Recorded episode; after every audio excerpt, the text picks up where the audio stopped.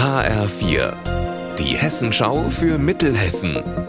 Hier ist das Studio Gießen. Mit Klaus Pradella, guten Tag. Bei einer Razzia von Zoll, Steuerfahndung und Polizei sind heute in Bayern, Hessen und Nordrhein-Westfalen insgesamt drei Männer verhaftet worden.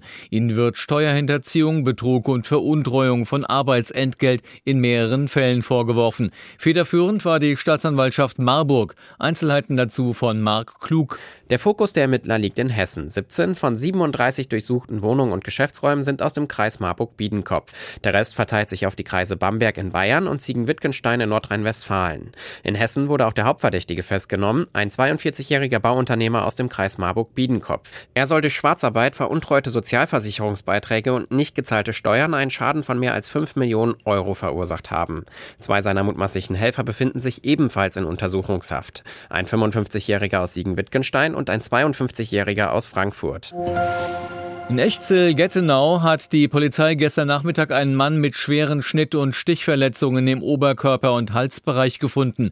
Der 25-jährige Mann aus Afghanistan ist darauf in lebensbedrohlichem Zustand in ein Krankenhaus eingeliefert worden, befindet sich aber inzwischen außer Lebensgefahr.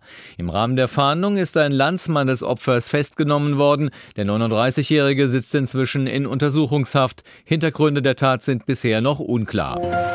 Zwei ungeklärte Mordfälle aus der Wetterau sind heute Abend Thema bei Aktenzeichen XY ungelöst im ZDF. In den späten 1980er Jahren waren bei Bad Nauheim und Florstadt zwei Taxifahrer getötet worden.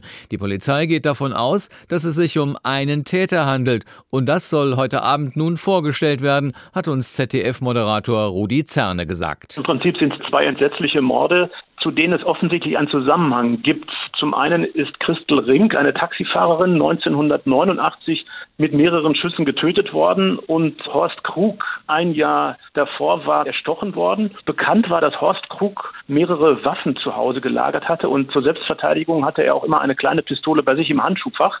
Und jetzt besteht die Vermutung, dass der Täter diese Waffe geraubt hat und damit Christel Rink erschossen hat. Unser Wetter in Mittelhessen. In der Nacht meist sternenklar bis minus 4 Grad, morgen wieder viel Sonne bis zu 9 Grad. Ihr Wetter und alles, was bei Ihnen passiert, zuverlässig in der Hessenschau für Ihre Region und auf hessenschau.de.